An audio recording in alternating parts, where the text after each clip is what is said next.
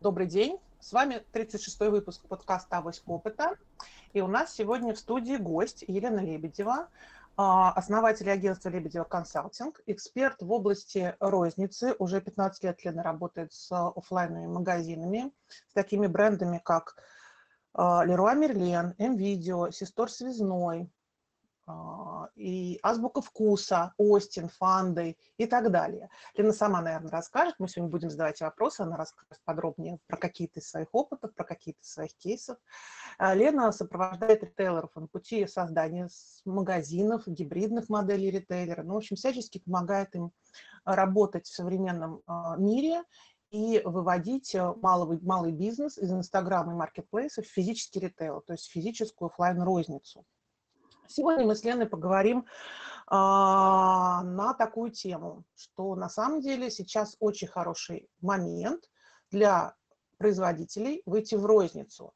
И у нас будет формат немножко измененный. Мы все, кто у нас всегда присутствует, то есть Камиль, Камиль и Наталья, будем задавать Лене вопросы, а Елена будет нам на них отвечать, потому что она очень интересный человек. Мы хотим все ее расспросить. Лена, здравствуйте. Всем привет. Спасибо, что пригласили. Сегодня мой дебют в этом жанре. Да, спасибо, Лен, что пришла. Вопрос первый.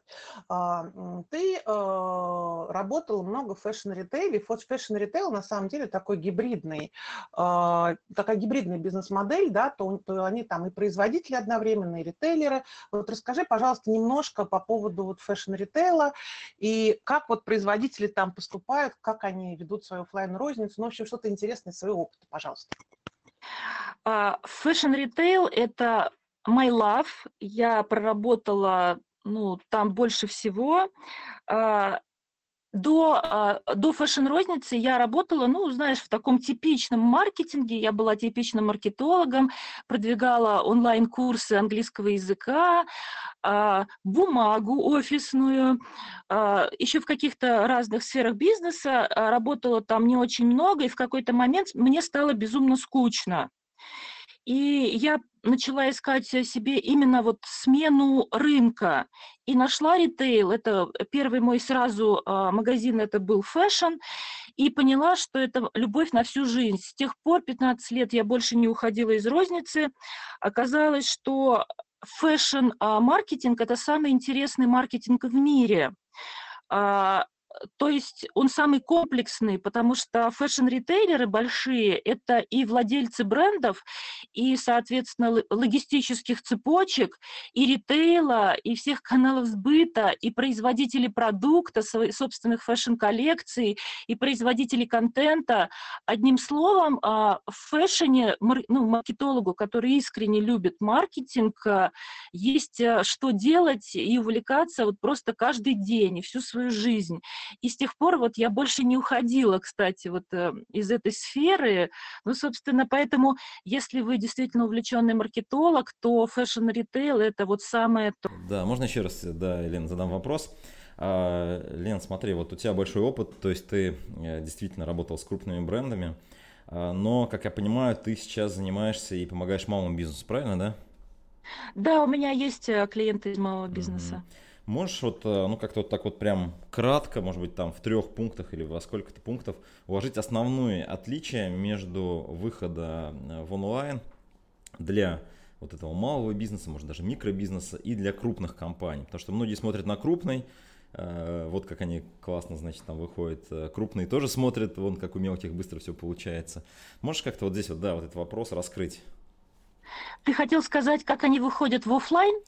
Ну, как они выходят, э, те, кто в онлайне, микро в офлайн, вот, а те, как вот, э, и наоборот меня интересует, то есть как вот именно из офлайна, а, все, да, в онлайн выходит разница, да, да, вот это интересно. А, то есть, ну, по сути, ты спрашиваешь, как происходит трансформация бизнеса вот, ну, в каждом из этих а, а, ну, да, тип, да. типов бизнеса. Ну, да, да, действительно, угу. сейчас, сейчас же время а, действительно трансформационных моделей, то есть а, все а, что-то меняют. Кто-то меняет, знаешь, сегменты покупателей, угу. кто-то меняет продукт, кто-то меняет каналы, вот о чем ты, собственно, говоришь.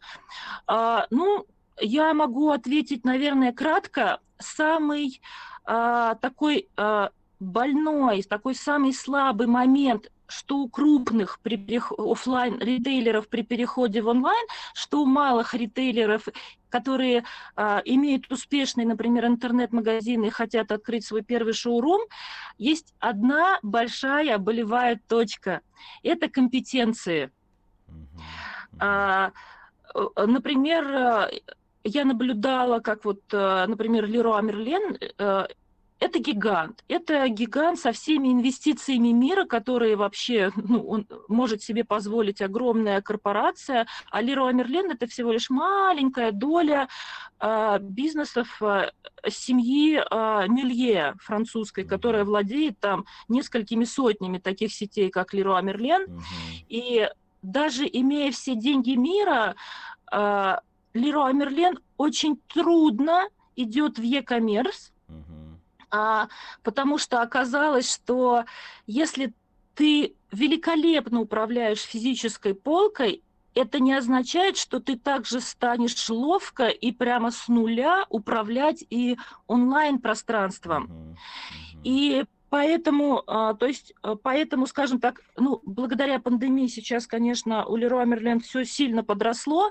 но mm-hmm. там, где подросло хорошо у Леруа Мерлен, у российского ритейлера Петрович, который mm-hmm. изначально строил себя как гибридную модель, mm-hmm. там все подросло, простите, на 70%. Mm-hmm. Поэтому, а, а вот что касается малых, как раз малого бизнеса, который из онлайна идет в офлайн, здесь ну, наверное, тоже речь идет о компетенциях, потому что а, я вот, когда вышла работать в малый бизнес, а, я постепенно училась озвучивать очевидные для себя вещи. Например, мне казалось, что, например, ну, условно, если ты делаешь, а, например, детский магазин, то ты просто по умолчанию знаешь, что торговый зал детского магазина должен делиться на девочек и мальчиков, а оказывается нет. То есть, оказывается, малый бизнес не знает даже элементарные, а, скажем так, знания ритейлеров больших, угу. он не знает даже малого. То есть, если честно, это дало мне повод, скажем так, сейчас задуматься о двух совершенно там, новых видах бизнеса для себя, в которых именно будет реализована вот эта потребность малого бизнеса знать элементарное. Просто, ну, это же очень это же понятно, что Базовые малый бизнес... Угу. Базовые вещи. Да, такие. малый бизнес а, не может себе позволить, э, скажем так, большие бюджеты на создание магазинов, ну, это понятно, собственно, как бы здесь э, это, ну, это нормально, но они очень активны и очень много готовы делать руками. И вот соединяя, вот, скажем так, дв- два этих факта, хочу много работать и учиться. Кстати, малый бизнес, вот согласно исследованию PricewaterhouseCoopers, угу. даже в пандемии не сократил свои расходы на обучение. То есть угу. это люди, которые жаждут знаний. Угу. И, а, соответственно, отсутствие бюджета, я вот хочу сейчас два эти факта соединить, и на их стыке вот э, у меня вот родились две идеи, как за небольшие деньги малому бизнесу помочь сильно поднять компетенции вот для создания магазинов. Понятно. Спасибо большое. Наталья, это тебе слово передам, да, твой вопрос. Угу. Спасибо, Камиль. Добрый день, Елена. Добрый день, коллеги. Добрый день, наши уважаемые слушатели. У меня, Елена, такой вопрос к вам. Да? Расскажите, пожалуйста, вот, э, я всегда отвечаю за некое визионерство, за некие долгосрочные стратегии, в нашем, в частности, эфире «Авоськи опыта» канала об онлайн офлайн торговле. Поэтому я вас спрошу, как визионер, как вы чувствуете да, в предстоящие пять лет, да, что в первую очередь произойдет на рынке связанным с B2C стратегиями. Да? Можете привести пример, как вы чувствуете, что появится нового, что изменится в бизнесе, какие тренды начинаются сегодня и через пять лет наберут там максимум оборотов. Вообще, какое у вас видение? Если вы там готовы заглянуть совсем за грань после завтрашнего дня, да, как бы вы видели некую перспективную там модель будущего для магазина. Тем более у вас есть прекрасный опыт, вы делали на Азиле один из магазинов будущего. Расскажите, пожалуйста, свою точку зрения. Скажем так, а, технологиями я уже, ну, уже занимаюсь очень давно, поскольку я работала именно на большие бренды, поэтому первый свой digital-магазин я открыла еще, по-моему, в 2000, ну, лет, наверное, 11 назад. А, то есть он весь сиял, он весь был диджитализирован, связан, соответственно, с а, офисом. Это еще было вот в магазине центра. А, в чем особенность развития сейчас, вот, ну, как бы, скажем, как по-разному сейчас смотрят в будущее разные ритейлеры? особенность развития разного физического ритейла в том, что разброс их будущего, я бы так сказала, он огромен. Например, я предсказываю, что магазины, например, ну это не я предсказываю, это предсказывает, а, сейчас не помню название этого большого агентства, по-моему, KPMG, если не ошибаюсь, а, например, магазины электроники, бытовой техники, а, магазины смартфонов, гаджетов, гаджетов для VR, AR и финансовые услуги скажем, они почти исчезнут из физического пространства, потому что даже на данный момент а, потенциал, а, вот прям в ближайшем будущем потенциал ухода в онлайн-торговлю вот в озвученных мною категории составляет там практически 80%. А, то есть э, это не потому, что там, как-то бизнес решил, а вы же знаете, сейчас, вот в настоящее время, а, customer is a king. Это покупатели больше не хотят физически покупать все это. Они легко покупают себе телевизоры, услуги банкинга онлайн и счастливы по этому поводу. Но есть, например, другая, абсолютно а, а, противоположная а, стратегия развития для таких товаров, как еда, напитки, товары для красоты, а, товары для волос, а, э, сейчас, а, товары для дома, кстати, самая тоже физическая категория. Вот в эти, эти категории покупатели не хотят покупать в онлайн. Несмотря на все усилия, несмотря на рокет пуша с точки, ну, с точки зрения пандемии, все эти услуги, как сказать, а, мы читаем пресс-релизы, они пишут, у нас удвоилось ну, э, э, объем онлайн-продаж. Скажу по секрету, что удвоение онлайн-продаж в этих категориях означало, что они наконец-то достигли иногда 5% хотя бы в доле своих розничных продаж. Поэтому я могу сказать, что в перспективе там 5 а, лет и даже, может быть, 10 а, товары, имеющие отношение, вот, э, а, например, особенно к тому, что красивенькое, знаете, такое, что хочется вот пощупать, потрогать, товары косметические и еда и напитки, эти товары покупаются глазами, и руками, и запахом, например, да, и поэтому вот, ну, это даже не прогноз, это моя полная уверенность, что людей не смогла даже пандемия заставить покупать еду себе онлайн. А, я знаю, а, как много говорят, а, например, мои коллеги, я же сама общаюсь и с ритейлом, и в офлайновым, и e-коммерсным, все гордо заявляют, что все идет в онлайн, конечно, все туда бегут. Но я читала, например, отчеты таких больших компаний, как, например, Сансбери или Э, каких-то других больших европейских ритейлеров, например, до пандемии доля в 3% им казалась еще сказочной. И поверьте, до сих пор она кажется, ну, доп, допустим, сейчас 10% доли продаж на офлайнового продуктового ритейла – это просто какая-то невероятная сказка. Поэтому а, тенденцию Москвы я бы не накладывала вот сейчас на общий прогноз рынка. Все-таки люди ходят за а, свежим хлебом каждый день в магазин, учитывая учитывая, что россияне, мы из 150 наций в мире а, занимаем третью строчку как а, люди, которые очень любят шляться по магазинам. Поэтому нам ну, вот в этих категориях очень долго не грозит а, e-коммерциализация, скажем так, этих сегментов. Но есть, например, такие э, по-настоящему омниканальные бизнесы, такие как фэшн, игрушки, малая кухонная бытовая техника, а, сейчас уже так сейчас на вскидку не вспомню. То есть есть некоторые товарные категории, которые по происхождению омниканальны. То есть распределение онлайн-покупателей, pure, pure онлайн-покупателей, pure офлайн покупателей и омниканальных покупателей, оно практически один к одному к одному они распределились равномерно по доле, а, соответственно, а, сегментов. И здесь вот как раз уже ведение бизнеса должно быть изначально, ну, наше время уже построено на омниканальной стратегии.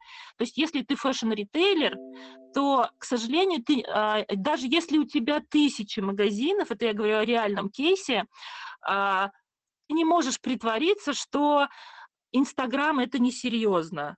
К сожалению, придется преломить свои вот такие застарелые стратегии и признаться себе честно, что уже э, и e-commerce, и Инстаграм, и маркетплейсы – это очень серьезная уже тема для любых фэшн-ритейлеров, несмотря на объемы бизнеса в физическом канале. Ну, как-то ага. так. А, спасибо, Лена, очень на самом деле интересно. Я с тобой, главное, полностью согласна. У меня сейчас будет такой вопрос. Мы сегодня все-таки, ну, во-первых, мы в принципе в последнее время говорим о стратегии производителей. Тем у нас, что для производителей, ну, сегодняшняя тема, что производителям пришло время, хорошее время сейчас наступило. И как я тебя услышала, что есть категории, например, там уход за волосами, там красота, продукты питания, вот, которые не приживаются в онлайне, люди все-таки покупают живьем, и я даже, даже думаю, что это не только россияне, если мы посмотрим на европейские страны, там маленькие мясные лавочки, маленькие, там, не знаю, зеленщики, то есть такие маленькие магазинчики, да, продуктовые прекрасно живут, и косметические магазины маленькие прекрасно живут. А, а, у меня такой вопрос, вот, вот, ну, например, я производитель, да, вот косметического товара. В принципе, у меня достаточно ограниченная линейка, да, но я понимаю прекрасно, что, например, ритейлер, да, ну, все ритейлеры, которые сейчас есть, например, я как, как потребитель, да, не люблю тех ритейлеров, которые есть. Мне не нравится ни один крупный ритейлер косметических товаров вообще. Вот. я как производитель это понимаю, потому что они там занимаются демпингом, они, в общем-то, достаточно все унифицируют, да, у меня там особый, допустим, аромат, они, или там что-то особое в моей продукции, они ставят это как бредком рядом с какими-то конкурентами, у которых совершенно, может быть, другие характеристики, я выделиться на полке не могу. И я решаю вот все-таки сделать свой магазин. Как мне сделать его успешным? А, ты знаешь, а, до пандемии, вот если конкретно говорить про кейсы производителей, например, парфюмерии, я видела, как э, бренды типа Джо Малон или другие э, производители э, косметики, ну, так, скажем, такого, такого очень узкого, такого специализированного спроса, начали стремительно открывать офлайн магазины Но, к сожалению, в пандемию часть из них позакрывалась. Сейчас я смотрю, уже а, пошел обратный тренд. К счастью, опять производители начали открывать свои магазины. И, кстати, я под производителями имею еще такой специализированный такой вид бизнеса, как инстаборн а, бренды. То есть это а, бренды, которые, например, там производят какую-то там свою особую косметику, они родились в Инстаграме, успешно продавались в Инстаграме, и, например, тоже решили открывать свои магазины. Там Винки Люкс, например, самый большой, например, инстаборн бренд, вот косметики а, в Инстаграме. А, но а, нужно понимать, что здесь может быть вот две физические стратегии. Ты можешь открывать маленькие небольшие поп-ап магазины или корнеры, например, да, какие-то временно тестировать э, площадки, тестировать, например, торговые центры или фэшн-улицы, которые популярны на Западе, но у нас, к сожалению, тоже не приживаются либо, например, идти сразу в каменный магазин, если у тебя есть какая-то там большая стратегия или, например, не знаю, там, финансовая поддержка. А, в чем, а, как сделать такой магазин успешным сразу? А, я, а, вы знаете, здесь, конечно, нужно считать. Допустим, когда физически а, ритейлер рождается, вот, например, вот там фанды мы открывали там, да, с нуля, а, у физического ритейла это очень длинный а, срок возврата инвестиций. То есть, а, как правило, это там, примерно два года. То есть, и поэтому такие бизнесы изначально создаются уже, скажем так, с поддержкой, с финансовой подушкой со стороны инвесторов. А, а производитель, а, если это маленький, вот прям совсем производитель с небольшим производством, не может себе позволить такую роскошь окупаться там сколько-то много-много лет. Но с другой, а, с другой стороны, я вот слышала, например, Мигзит, это Instaborn бренд российской косметики, вот, довольно успешный, они говорят, что я слышала их выступления, они говорили о том, что один анонс акции, связанной с физической розницей, у них может собрать, например, 7-10 тысяч людей в одной точке. То есть а, это сила social коммерса, которую, а, которой они могут очень корыстно воспользоваться а, по сравнению с физическим ритейлом, который не имеет такой социальной силы. Поэтому здесь нужно, конечно же, считать э, окупаемость, считать сроки возврата инвестиций. Э, и, наверное, э, я сейчас, я просто думаю, и, наверное, все-таки начинать с малого формата, с малого формата с небольшими вложениями. Самая большая ошибка, которую может сделать производитель, выходя в физическую розницу, это а, опять же, от отсутствия компетенции довериться, например, я не знаю, дизайнеру какому-нибудь э, очень амбициозному и вбухать в этот магазин миллионные миллионы, потому что это его первый первенец, ему будет хотеться самый лучший дуб, самую лучшую нержавеющую сталь в своем магазине, а, иметь стены там под яичко, простите меня, а, и вообще иметь все на уровне люкса, это самая большая ошибка. Первое, что вы должны сделать, наименьшими средствами открыть собственную физическую точку в хорошей локации на трафике и посмотреть, а нужны ли вы вообще были людям. То есть а, а, насколько, скажем так, ваше представление о, ваш, о, ваш, ну, о том, что вы нужны потребителям, и реальный а, спрос потребителей – это две разные вещи.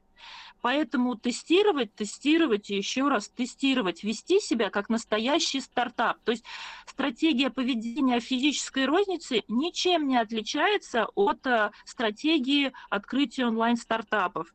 Это те же самые а, а, опросы покупателей, это те же самые MVP, тестирование гипотез, корректировка вашей первоначальной гипотезы и так далее. То есть, ну, абсолютно то же самое поведение в физической рознице. Да, Лена, спасибо. Я вот тоже задам вопрос, пользуясь случаем. Вот у тебя огромный опыт, а можешь вот ну какие-то такие, знаешь, прям прям практические вещи прям сказать. Вот, допустим, есть много ребят, которые ко мне обращаются, есть инстаграм аккаунт, что-то пытаюсь продавать, там, ну, какие-то штуки вроде продаются, но в целом как бы не особо.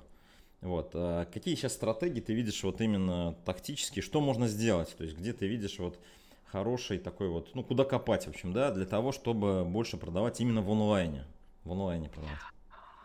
А, Камиль, вот я вообще не специалист в онлайне ни разу. Uh-huh, uh-huh. А, то есть, э, к сожалению, как бы в, в этом смысле uh-huh. я ничем не могу помочь.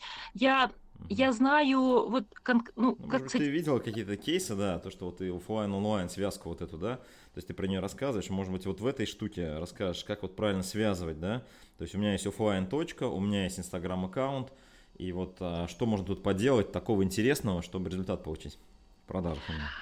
А вот, кстати, ты, а, кстати, да, навел меня на мысль. А, последнее время я очень верю в модель а, social media ритейла. Uh-huh. Вот как раз вот с большой э, точки зрения, с такой визионерской, я абсолютно верю в то, что ритейл превращается в медиаканал. Uh-huh. То есть со временем все ритейлеры, по сути, станут Netflixами, только uh-huh. торговыми. Uh-huh. Поэтому если и копать, а, то есть а, задать себе вопрос, а, как сделать ваши любые а, каналы, а, люб, ну, в, ну, как бы, хоть ВКонтакте, в Инстаграме, в физической рознице, там, да хоть на выставках, как а, превращать их в нечто очень интересное и развлекательное. А, Поэтому, то есть вот в это я искренне верю. Uh-huh. И, соответственно, не забывать о том, что если вы представлены и там, и там, и там, основные законы маркетинга consistency and repetition, постоянство и повторение никто не отменял. Как ни странно, основная ошибка ритейлеров, которые сейчас а, ну, бегут из онлайна в офлайн, а тех, которые бегут из офлайна в онлайн, основная ошибка, что все это делают разные команды, и в разных каналах магазины выглядят как а, разные магазины разных брендов. То есть вот, ну, в первую очередь не допускать ошибки вот при подготовке как раз вот контента а, в разных каналах. Uh-huh. Скажем так, делать единую стратегию, которая бы водила вашего покупателя оттуда туда, отсюда туда. Uh-huh. Ты знаешь, про омниканальность очень много говорят, uh-huh. и я сама очень много выступаю на эту тему. Я преподаю омниканальность в высшей школе экономики uh-huh. и в Ранхе. Uh-huh. А, даже я очень мало встречаю конкретных цифр, uh-huh. которые бы свидетельствовали о настоящем влиянии каналов друг на друга. Единственные редкие такие зерна информации, которые я встречала, что в, а, при открытии онлайн-канала у физического ритейла продажи в офлайне увеличиваются процентов на 20, и наоборот, что онлайн-ритейлер, э, ритейлер, когда выходит в офлайн, продажи онлайн-канала тоже могут подрасти процентов до 30. То есть таково взаимное влияние открытия нового канала друг на друга. Вот я а, общалась с ритейлером, с инста, российским инстаборн брендом одежды, пожалуй, самым известным а, в России, они когда открыли, они очень популярны. Это миллионник, то есть это Instaborn бренд, который там имеет миллионные там лайки и вот mm-hmm. это вот все. А они как раз, когда открыли свою физическую розницу, а теперь доля продаж физической розницы, она просто непосопоставима огромнее, чем их mm-hmm. продажи через Инстаграм. Mm-hmm. А это настоящий Instaborn бренд. Поэтому mm-hmm. по-прежнему физическая розница рулит как ни странно. А, и э, то есть а, но я уверена, что вот как раз вот этот кейс с Instaborn брендом, то есть их физическая розница сработала именно потому, что они великолепно именно работают в Инстаграме и заработали скажем так, за небольшие деньги популярность, равную тем же брендам, которые работают условно через телевизор. Раньше такой популярности бренды а, достигали через телевизор. Если mm-hmm. сеть достигала 100 магазинов, а, это прямой путь был на телек, и резко сеть могла со 100 магазинов расти до 1000, потому что телек давал uh-huh. космическое ускорение роста продаж и роста сети, uh-huh. ну, при грамотном управлении инвестициями. Uh-huh. А сейчас а, ты независим, а, как, ну, как сказать, как ритейлер, как, бизнес, как бизнес, ты независим от всех этих первых каналов. У тебя есть интернет, у тебя есть мозги, руки, э, умение найти правильного таргетолога, и, собственно, ты сам можешь стать себе этим первым каналом, который превратит твои, там, я не знаю, первые 10 магазинов потом в 100, а потом в 1000. То есть мне кажется, это, конечно, такое преимущество вот э, этого века, что не пользоваться им, то есть, ну, преступление. Спасибо, спасибо. Давайте, наверное, Наталья, твой вопрос, и будем немножко закругляться, да? То есть уже время. Да, Елена, да, я спрошу, постараюсь покороче, и тоже там вы как-то более компактно там ответите, надеюсь, да? А, зацепили мы в рамках сегодняшнего разговора достаточно много позиций, в том числе прозвучала история про существование и влияние на рынок розничных продаж э, маркетплейсов. С твоей точки зрения, а, если производитель выходит в розницу, пробует э, свои B2C-стратегии, да, все-таки ему разумнее попробовать с маркетплейса, разумнее начать со своей там небольшой онлайн, офлайн розницы, там, да. Вообще, как относиться к явлению маркетплейсом, добавлять в свой маркетинг-микс, не добавлять этот вариант. Да, мне даже интересно будет, если ответ прозвучит как раз с точки зрения рынков фэшн-индустрии, рынка там декора для дома, например. Что ты по этому поводу думаешь?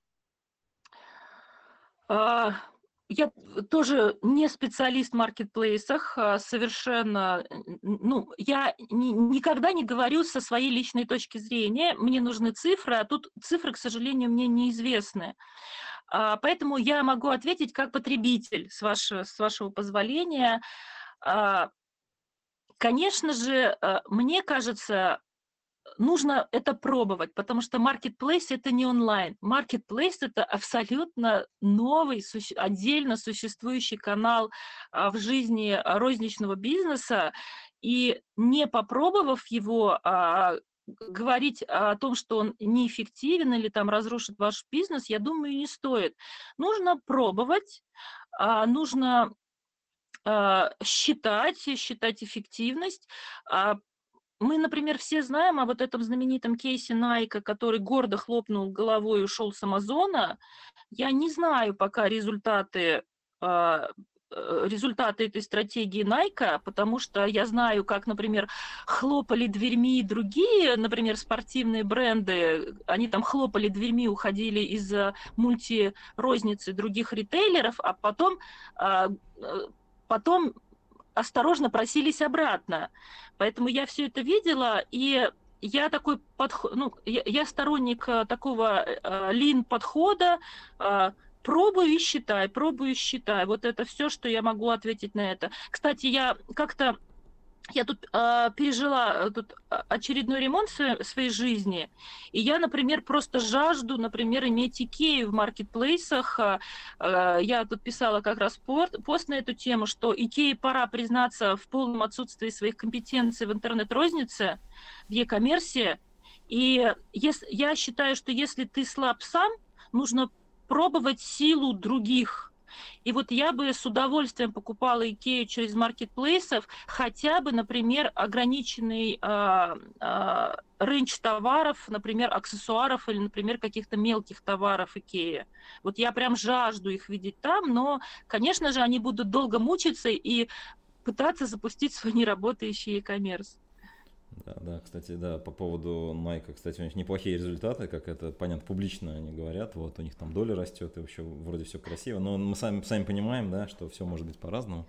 Вот, ну да, а, да, когда, знаешь, э, кнопки купить не кликаются и ничего нету в наличии, ну, да, да, можно да. читать какие угодно пресс-релизы. Да, да, согласен.